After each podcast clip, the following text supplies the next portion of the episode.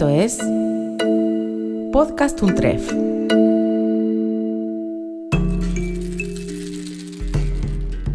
Si he visto lejos, es porque estoy sentado sobre los hombros de gigantes. Isaac Newton al doctor Robert Hooke en correspondencias del siglo XII. Bienvenidos al cierre, pero también al comienzo, del podcast producido para el seminario Filosofía de la Innovación, organizado por la Secretaría de Investigación y Desarrollo y Departamento de Ciencia y Tecnología del UNTREF, dirigido por Pablo Fondevila y Alejandro Pisitelli, que me acompañan en este episodio. El hilo conductor de este podcast es el libro Innovación y Barbarie, escrito por Pisitelli, y quien les habla, Julio Alonso. Este texto tiene que ver con el despliegue de unos verbos, informar, aprender, diseñar, trabajar e innovar. En este episodio desarrollamos el concepto madre de este seminario, que es la innovación, y lo analizaremos, por un lado, a la luz de la noción de progreso, y por otro, aplicado a la administración pública.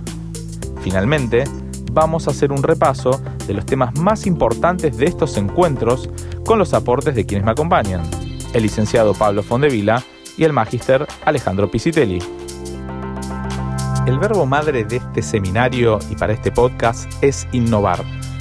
En el encuentro hablamos sobre cómo el progreso fue dando lugar a este nuevo verbo que consideramos hoy casi para mencionar a todas las cosas que tienen que ver con avances tecnológicos, en medicina, en educación, en información. Pero qué mejor que escucharlo a Alejandro Pisitelli, que fue el que estuvo organizando estos encuentros junto a Pablo, para que nos cuente un poco más por qué es tan importante el verbo innovar. Alejandro.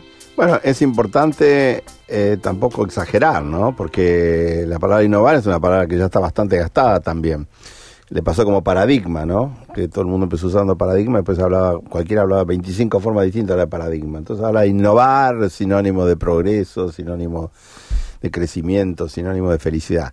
Y no es así, no estamos hablando de innovar eh, en un sentido puramente metafórico, sino estamos hablando de innovar en un contexto, innovar eh, en la periferia, innovar en el Estado, innovar en lugares donde tradicionalmente no se piensa con innova. Y de vuelta, la confusión tiene que ver con esta mala forma de entender la innovación equiparándola a innovación tecnológica.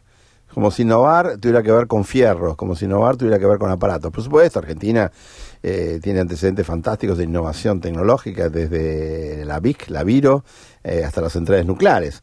Pero es mucho más interesante cuando pensamos en innovación social, cuando pensamos en innovación educativa, cuando en innovación cultural y cuando sobre todo, que fue el objetivo del seminario, ¿no? Cuando nos planteamos cómo se aprende a innovar y cómo se innova la innovación, que fue un poquito la diferencia entre este seminario y el anterior. En el seminario anterior era un seminario más etnográfico, bueno, qué pasó en este campo, qué pasó en el otro, etcétera. Acá lo que pretendíamos era al revés, que los innovadores, que las personas que realmente el tema, mostraran qué estaban haciendo, pero también qué pensaban acerca de lo que estaban haciendo y cómo podían mejorar la forma de innovar. Perfecto. Retomo uno de los pares inusuales que hablaste ahí, que es el de innovar junto al Estado, que en general uno lo piensa desde el mundo del privado. Y creo que en eso Pablo fue un gran ejemplo que nos va a aportar ahora cómo pensar la innovación aplicado a la administración pública. Pablo, ¿nos contás un poco qué fue la charla que estuviste dando en el último encuentro?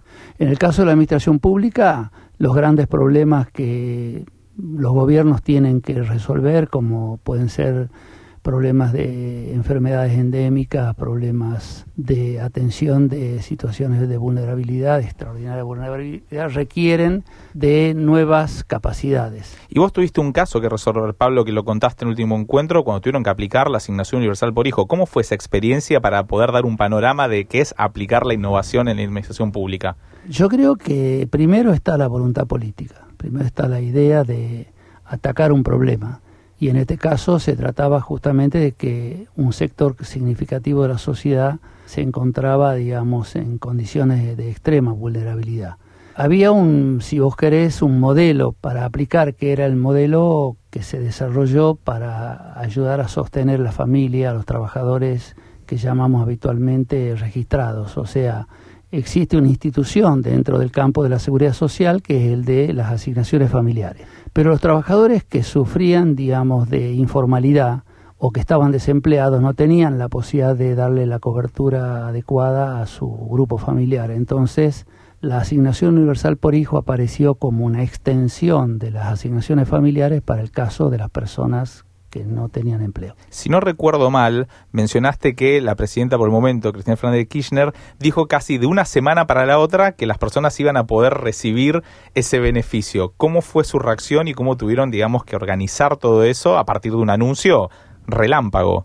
Sí, lo que pasó es que el día jueves, creo fue jueves 29 de octubre de 2009, se anunció la asignación universal por hijo y por esas cosas de que los decretos se trabajan y no se sabe nunca cuándo se firman.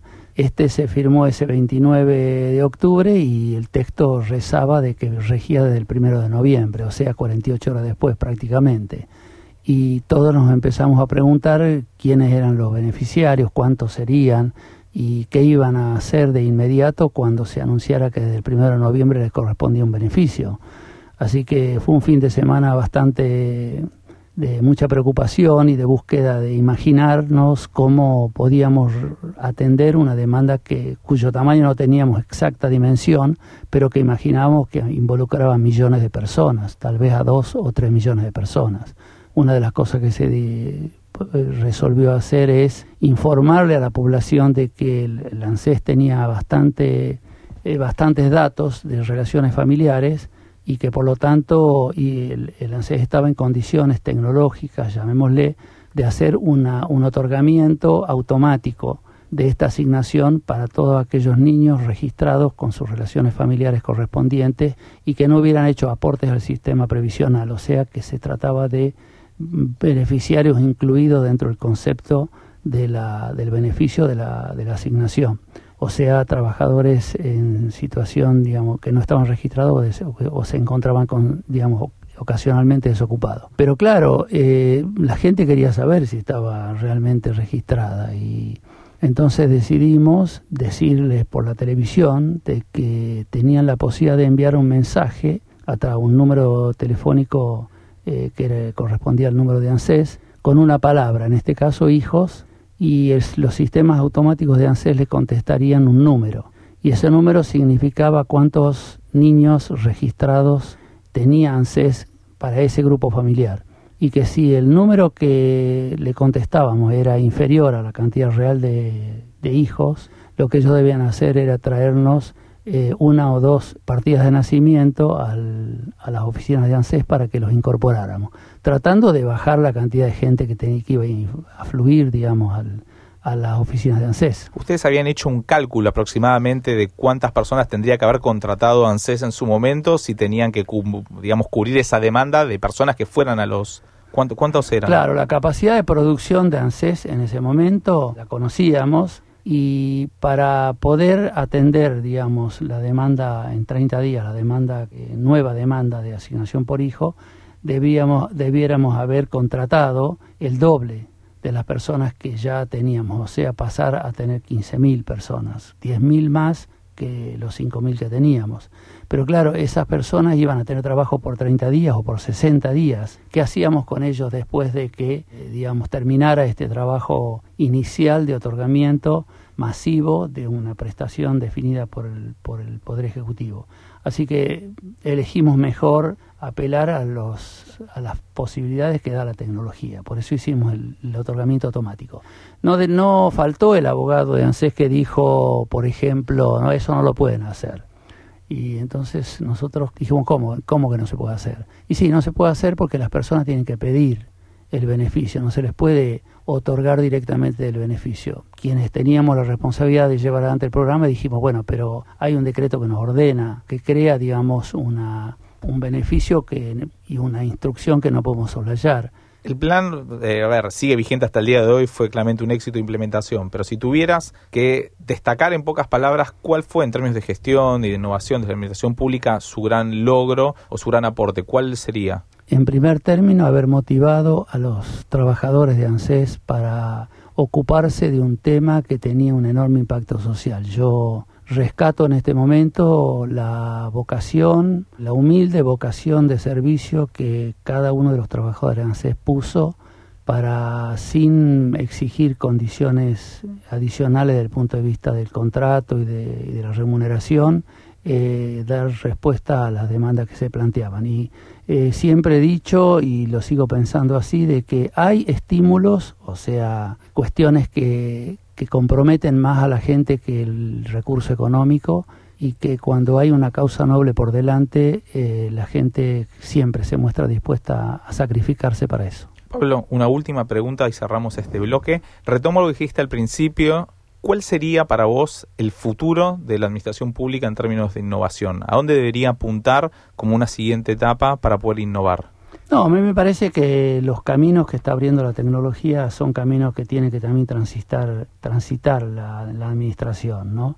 Lo que tenemos que hacer es aceptar el desafío de utilizar herramientas que están hoy disponibles, que tienen que ver con el software, con el, lo que llamamos el software predictivo o la inteligencia artificial, pero eh, los desafíos que, genera son casi de tanta envergadura como las soluciones que, que ofrece eh, prestar, ¿no? Entonces creo que hay una importante necesidad de, revisar bien las cosas. Aprecio de que en los lugares donde se ha empezado a utilizar la inteligencia artificial para tomar decisiones como por ejemplo la justicia, eh, pareciera que el software repite extrañamente los mismos vicios que tiene la cultura social. Y entonces este porque claro es lógico no si los que los programamos a los sistemas somos los nosotros mismos. Entonces creo que lo central es tener muy buenos eh, mecanismos de análisis crítico de aquello que vamos a implementar. Perfecto Pablo. Me queda claro que el año que viene si repetimos el seminario tenemos una nueva charla tuya para la administración pública e innovación Segunda parte del bloque, ahora la propuesta es que repasemos un poco aquí junto a Pablo y Alejandro qué sucedió en cada uno de los encuentros de este seminario. Y el primero nos dedicó a pensar y a reflexionar sobre la, educación. Y qué bueno haber traído, digamos, a exponentes como Mariana Maggio y a Carlos Mund, referentes tanto del UNTREF como de la UBA, en cómo necesitamos aplicar a las pequeñas innovaciones dentro y fuera del aula. Ale, ¿qué opinión te merece lo que sucedió en ese encuentro? Creo que, que viniendo de, ámbitos muy diferentes, más allá de que Mund viene de la, de, la UBA, fue, fue decano de agronomía, ¿no? Este, en, en, esa ocasión pasó algo interesante que era lo siguiente. Los dos hablaron de innovaciones puntuales que podríamos llamar boutique. ¿No? Porque Mundo lo que hablaba del sistema de créditos, de cómo el sistema de crédito podía facilitar el intercambio, podría, en un sistema como el argentino que es súper rígido, que es napoleónico, que, que tiene un nivel de deserción brutal porque obligas a los chicos a los 18 años a elegir una carrera, como un chico a los 18 años va a saber si quiere ser médico, ingeniero o lo que fuera, ¿no? Otros sistemas como Estados Unidos, son, esas, esas carreras son de posgrado, entonces el chico le da por lo menos un espacio de 3, 4 años para ver si quiere ir por el lado de las artes, de las ciencias. Ahora el tecnológico de Monterrey, que lo mencionó Mariana, está haciendo un cambio brutal para que, para que la gente, en vez de entrar por 13 eh, facultades o 100 carreras distintas, entren por 5 lugares diferentes y después se empiece a abrir la cosa, ¿no? Entonces, en ese sentido, yo creo que los dos ejemplos que se dieron ahí, eh, tanto la, cátedra de Tecnoedu de Mariana como el sistema de créditos de que habló tenía que ver con esta innovación boutique. Ahora, Mariana insistió también que a ella lo que sentía era que no alcanzaba con la innovación boutique y que ahí lo que necesitas es el Estado, el Estado como, como, como agente, el Estado como, como máquina de innovación, cuando de repente, en el caso universitario, de vuelta, el Estado... Bueno, no se puede dar tampoco el Estado, porque el Estado eh, generó universidades eh, canónicas, como puede ser la Universidad Nacional de Córdoba, de Buenos Aires, o las grandes, eh, las más clásicas, y también generó todo esto del conurbano, estamos nosotros, que se caracterizan justamente por tener muchos menos alumnos, claro, ¿no? y por, por trabajar este, en muchas áreas de innovación, o, crear carreras nuevas, o abrir nuevos espacios, o trabajar eh, dentro, dentro de esta institución, el museo que está dentro de Tecnópolis, en fin, la universidad sale a la calle, la universidad busca a la gente, la universidad se va conectando con otros ámbitos. Si hablamos de, de experiencias boutique, tanto tu cátedra en ciencias sociales como Mariana en filosofía, en filosofía y letras son experiencias boutique. Pablo, ¿vos qué pensás del UNTREF como un poco más grande, no tan boutique, es más como más shopping si querés, para hablar de innovación dentro del, del UNTREF, digamos? Bueno, yo creo que lo que el UNTREF ha, hecho como distinto es haber aceptado a numerosos eh, investigadores, eh, docentes, eh, profesionales que tenían ideas poco convencionales y, eso ha ayudado a generar una, una situación en la cual eh, tal vez la, la mayor el mayor problema o preocupación es el aislamiento en lo que muchos grupos se mueven, pero la mayor ventaja o virtud es que muchos de esos grupos están trabajando de una manera innovadora, explorando algunos aspectos, digamos, de sus disciplinas que son realmente, digamos, novedosos, ¿no? Eh, lo que sucede es que finalmente lo que yo rescato de lo de Mariana, que más me, me, me, me golpeó, esa idea que ella tiene de que hay una matrix que verdaderamente gobierna el sistema educativo y que va generando y que hace que se reproduzca sistemáticamente el mismo esquema de digamos de poder y el mismo esquema de, funcionamiento y hasta el, mismo sistema burocrático, ¿no? Y por lo tanto las experiencias, digamos, innovadoras terminan siendo eh, elementos, digamos, minoritarios en la estructura general. O sea, algunas son singularidades o anomalías, no la norma. Si alguien, o sea, si este seminario nos trajo algo, fueron experiencias, digamos, raras, inusuales, y agrandando un poco más la escala, Alejandro, vos estás trabajando en este momento con una de las personas que más saben educación, porque hace miles de años que vienen haciendo esto, que son las monjas. Me contaron que estás trabajando en Montserrat, en Barcelona, con unas monjas que son unas genias en términos de innovación educativa, pero no son, son unas monjitas ahí de Montserrat. Tienen una capacidad de, educación global. ¿Cómo es esto? Estamos hablando de Montserrat del Pozo, ¿no? que es la, madre superiora de, esta congregación que se llama Las Arenas. Es una congregación como las otras 4.000 congregaciones que hay en la Iglesia Católica. Una muy pequeña, porque son solo 250 personas este, que están básicamente en España y, y en América Latina. Y lo que tienen de interesante ellos es que tienen uh, un colegio, que es este Montserrat de Barcelona, pero también otro, que es el Oporto de Madrid. Y esos dos colegios son como colegios boutique, porque realmente ahí es donde se, se empieza, se prende la mecha, ¿no? Se, se prueba ciertas cosas y después lo van trasladando no de manera mecánica, sino también cada uno elige lo que quiere y lo que quiere tomar a las otras escuelas, son 10 en España, son 35 en América Latina y ahora, como son realmente inventoras de experiencias, eh, están abriendo la sucursal asiática, ¿no? Hicieron pie en la ciudad de Darwin, en eh, Australia, y desde ahí también tienen un, pusieron un par de, de, escuelas, una en Timor y la otra en, en la isla de, isla de la Flor, en Indonesia. Y lo que tienen estas eh, mujeres, que son pocas por escuela, son tres o cuatro, ¿no? Eh, ellas son como una especie de Steve Jobs. ¿En qué sentido? Son Ellas eh, hacen ingeniería inversa, van por el mundo y se roban todo. Eh, pero lo roban bien, o sea, lo roban en el sentido de que lo que sí, roban, apropian, a, sí. apropian adaptan, eh, incluyen, Saben lo, que lo procesan y todo lo que toman ellos inmediatamente lo curriculizan, pero al revés de lo que nosotros pensamos. Cuando uno piensa que te curriculiza, uno dice, uff, te lo pasteurizan, chao. Esto lo convirtió claro. de vuelta en un contenido deglutivo que no tiene gusto a nada. Y eso es al revés. Lo que toman, lo potencian, lo ingresan de una forma muy bien y lo, lo, lo permean en la escuela. El caso de Monserrat, que Julito conoció porque estuvo en una, en una de las sesiones que hicimos este año, hicimos muchos viajes allá, eh, nuestro objetivo era instalarles un Makerspace, que es, no es ninguna novedad. Makerspace venimos instalando desde que empezamos Conectar Lab, Conectar, ¿eh? Lab. Conectar Lab en Conectar Igualdad. Fue el primer primero, 2012-2013. No había nada en ese momento en, el, en, en, América Latina de esas características. Y lo llevamos a España y entonces ella lo que tiene interesante es, no, no interesa el espacio, ni, ni, ni, las máquinas que tienen, ni la dotación, sino esa habilidad que ellas tienen de decir, bueno, ahora el espíritu del Makerspace tiene que permear toda la escuela. Y no en cinco años, en diez años, no, en seis meses, tres meses. De hecho, Julito es unos talleres así de, que nosotros decimos sprint design, ¿no? Eh, de diseño ultra rápido. Y en una semana armó 40, 39, 40 grupos este, de chicos de, de, la ESO, ¿no? De primero a cuarto de la ESO, que son chicos que tienen entre 10 y 14 años. Y es impresionante la facilidad con que los chicos adoptaron y generaron esos proyectos, porque ya venían estimulados y ya venían embebidos y ya venían empapados en la filosofía de la escuela, que es una innovación permanente, pero localizada, con profundidad y con vistas a que cuando se reciban tengan trabajo y sean muy buenas personas. Y ese es un gran pie para pensar en los encuentros. Cuando hablamos del trabajo, nos visitó Lucía Martelote. La pregunta es, ¿es el fin del trabajo? ¿Estamos frente al fin del trabajo? Estas monjas preparan a los chicos para un futuro, pero la pregunta es, con la automatización, con la inteligencia artificial, ¿qué pensás, Pablo, respecto a lo que es el futuro del trabajo? Bueno, yo creo que hay una preocupación creciente al respecto, ¿no?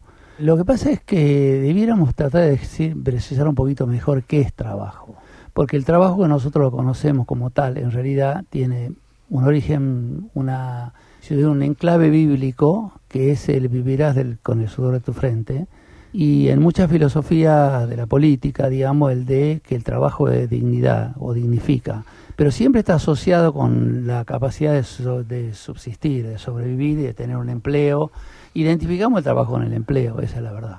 Entonces, lo que me parece es que el, el trabajo está cambiando de naturaleza y probablemente si la mirada optimista diría de que el futuro del trabajo es el trabajo más lúdico, el trabajo más eh, elegido libremente, donde no hay ninguna especulación respecto de cuánto es el ingreso y o no está condicionada por ese problema.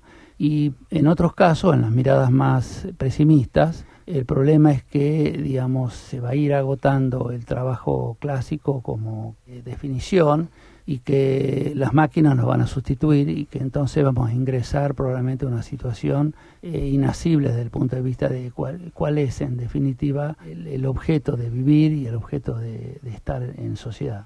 Y no solo eso, creo que una de las cosas que Lucía marcó muy bien es que pensar el futuro de trabajo es también pensar hoy en las situaciones precarizadas, de no remuneración. Ella traía el ejemplo de lo que es el cuidado de las personas y lo que sucede con las mujeres en la casa que tienen que trabajar y no tienen remunerado toda esa parte. Bueno, eso es algo muy importante importante, porque una porción muy significativa del trabajo social o de, de las sociedades es no remunerado y, tiene que ver con los cuidados. Y la protagonista principal de eso es efectivamente la mujer, con los hijos y con las personas mayores. Sí, en ese sentido creo que si levantamos un poco la puntería ¿no? y hacemos un zoom para arriba, pensamos en el seminario. Yo creo que el seminario abordó cuestiones no las tematizó, pero las sensibilizó y tenía mucho que ver con esta cuestión de que no vemos que no vemos. El trabajo precarizado es terrible, el trabajo doméstico es terrible, y recién ahora uno, dos, tres están hablando, ¿no? Y en realidad el seminario se inscribe dentro de una preocupación que con Pablo compartimos, que nos conocemos hace muchos años ya y con Julito también, más de una década. Aunque somos muy jóvenes. Pero sí, cada vez más, somos como, eh, como Benjamin Button, cada día somos más jóvenes, ¿viste? En cualquier momento terminamos este... Pero tenía que ver con esta cuestión, digamos, de, de que nos olvidamos del capitalismo del sistema socioeconómico. Porque cuando uno habla de innovación, dice, sí, innovación, que, sí, pero pará, ¿innovación qué, qué es innovación? innovación, yo me acuerdo que en el año 73 en la Argentina el 50% del PBI era del, trabajo y el 50% era del capital. Y que con 13 sueldos básicos vos eh, comprabas con eh, un, un Fiat 600 y que en ese momento la pobreza era del 4%. Entonces, eh, cuando yo veo que tan libremente se habla que si los robots no van a sacar trabajo, no, digo, pará, hablemos primero de, la estructura socioeconómica, de dónde estamos parados. Y yo creo que en el caso de la educación, en el caso del trabajo, en el caso de la información y en el caso de la innovación, lo que nosotros pusimos sobre la mesa es esa cuestión. ¿Qué estamos haciendo cuando damos un seminario universitario? ¿Cuál es nuestro público? ¿En, qué estamos trabajando? En la idea de que la gente pueda pensar los fenómenos pueda darle sentido a lo que le está pasando, tenga herramientas para entender una realidad cada vez más complicada y más sofisticada, etcétera, donde las buenas intenciones siempre terminan fracasando, y el caso de este gobierno actual es el mejor ejemplo, porque no pensaron para nada que hubo una conspiración, ¿verdad? podrían decir, bueno, pero hicieron todo mal, como decía, que están enojados con Melconian ahora porque les puso cero en macroeconomía, ¿viste?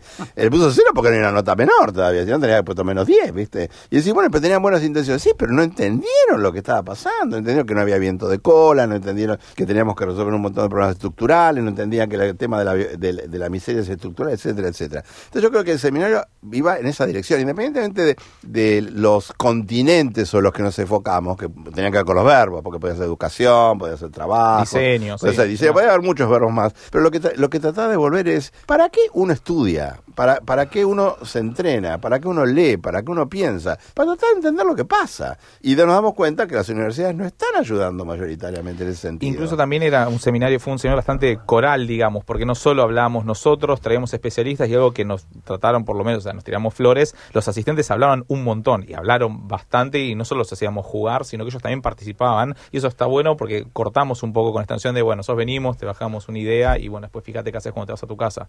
Y vos, Pablo, que, que trabajás en los municipios, en lo municipal, en lo local. Eh... Yo una última reflexión, ¿no? Se dice que a finales del siglo XIX Japón aprobó una ley de, patentes muy singular, que fue algo así como decir, bueno, Japón ofrece su capacidad innovadora, su inventiva al mundo entero para que disfrute de aquellos descubrimientos o de aquellas innovaciones que los japoneses somos capaces de hacer. Pero por la misma razón declaramos que nosotros vamos a apropiarnos de aquello que el mundo también sea capaz de generar y desarrollar sin tener que vernos obligados a cumplir con ningún otro tipo de, de condición.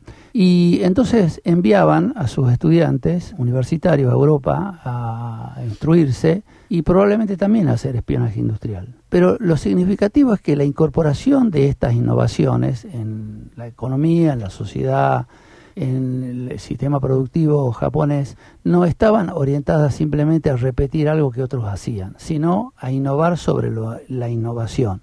Y a mí me parece que ese innovar sobre lo innovado es quizás la lógica más significativa que debiera tener todo proceso de, de, repensar lo que hacemos de un modo creativo. Porque este, sumar a, a, lo que, a lo ya logrado es algo que inevitablemente tenemos que hacer si queremos seguir el signo de los tiempos.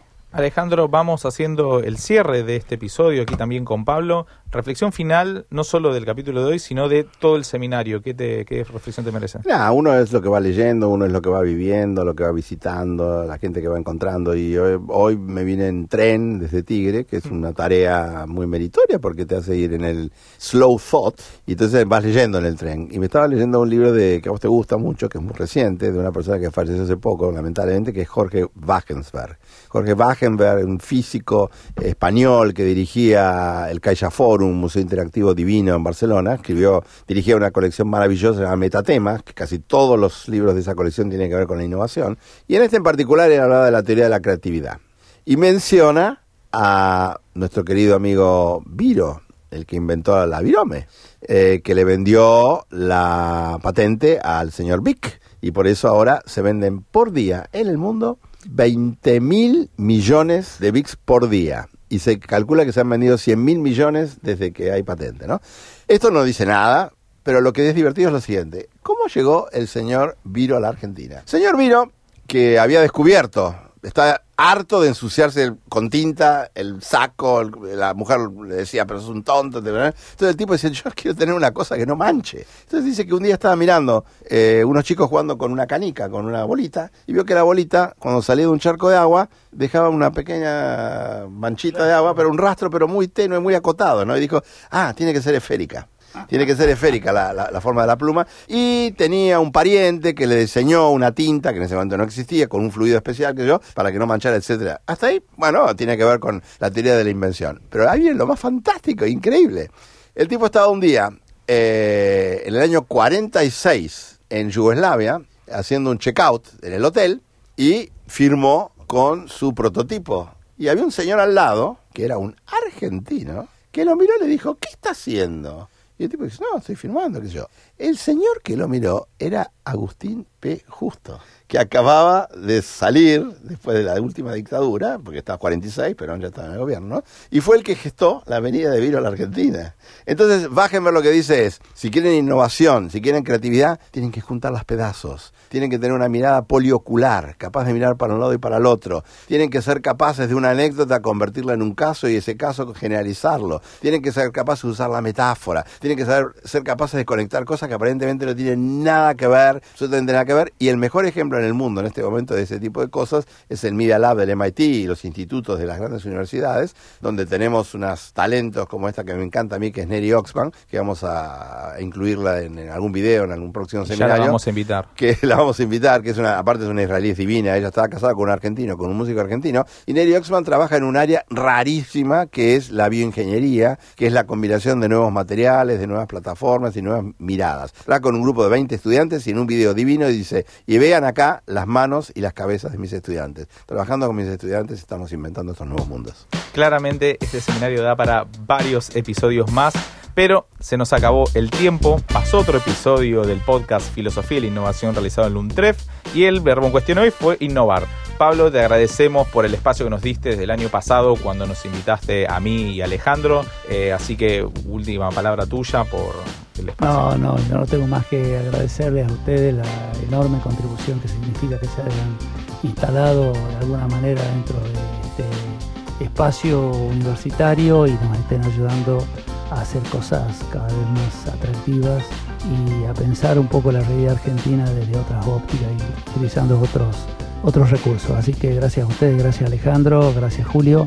Eh, seguiremos caminando este camino de la innovación este, en la Universidad Nacional de Tres Seguramente así lo vamos a hacer. También agradecemos al rector Aníbal Josami que estuvo en el primer encuentro, a Martín Kaufman que nos dio y nos cedió el espacio dentro de la sede del centro del rectorado y a todas las personas y los invitados que han venido al seminario. A ustedes que nos están escuchando, los invitamos a ver los demás episodios. Si empezaron por acá, pueden ir al que tengan ganas. Y si este es el último, les agradecemos que hayan acompañado este episodio, estos envíos y sobre todo a las dos personas que han logrado que esto funcionara, que son Nicolás Bonanata y Robertino Servín Ríos de Un 3 Media. Así que esto es lo último, yo soy Julio Alonso, los acompañé y nos vemos en otro momento. Suscríbete para no perderte ningún episodio. Estamos en Spotify, Apple Podcast, Google Podcast y en tu reproductor favorito. Seguí escuchando Podcast Un Tref.